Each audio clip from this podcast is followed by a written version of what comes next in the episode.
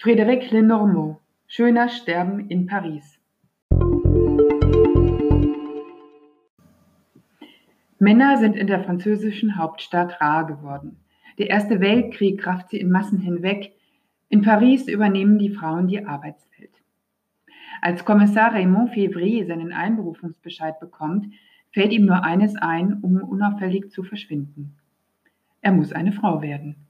Aus Raymond Février wird Loulou Chandeleur, die in der Detektei von Cecily Barnett anheuert, deren Vater ebenfalls an der Front kämpft.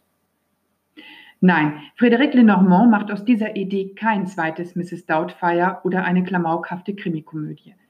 Sein Ton ist bisweilen ironisch, fast flapsig, aber durchaus zeitgemäß. Sein Protagonist ist ein Mann, der nicht in den Schützengräben von Verdun sterben will und dennoch dafür bereit ist, den Mann in ihm zu begraben.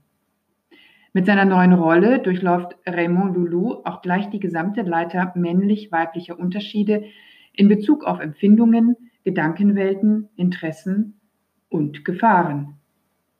Ray wurde je klar, dass er sich mit seiner Weigerung, der Gruppe der Vergewaltiger anzugehören, für die Gruppe der Vergewaltigten gemeldet hatte. Dieselbe Gesellschaft und doch ist für Ray alles anders. Alkohol in der Öffentlichkeit oder ein Barbesuch am helllichten Tag sind plötzlich passé für den Mann, der nicht nur seinen Schnurrbart opferte, um dem Kriegsgemetzel zu entgehen. Puder, Make-up, Seidenstrümpfe, Perücke und Handtasche sowie die Tatsache, dass ihm die Farbe Mauve nicht steht, dominieren von nun an den Alltag von Raymond Février. Frédéric Lenormand erzählt diese Wandlung durchaus amüsant, denn Loulou hat trotz ihres herben Charmes den einen oder anderen Verehrer.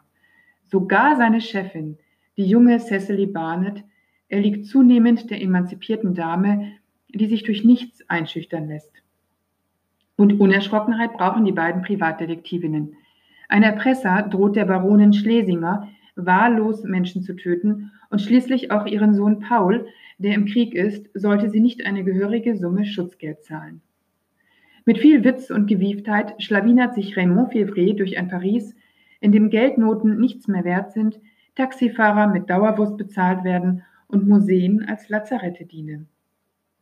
Schöner Sterben in Paris ist ein heiterer Kriminalroman, in dem Witz und Humor wichtiger sind als Spannung, auch wenn es einige Tote gibt. Die originelle Idee eines Kommissars in Stöckelschuhen geht voll und ganz auf. Frédéric Lenormand Schöner Sterben in Paris, Dumont Buchverlag, Köln 2019.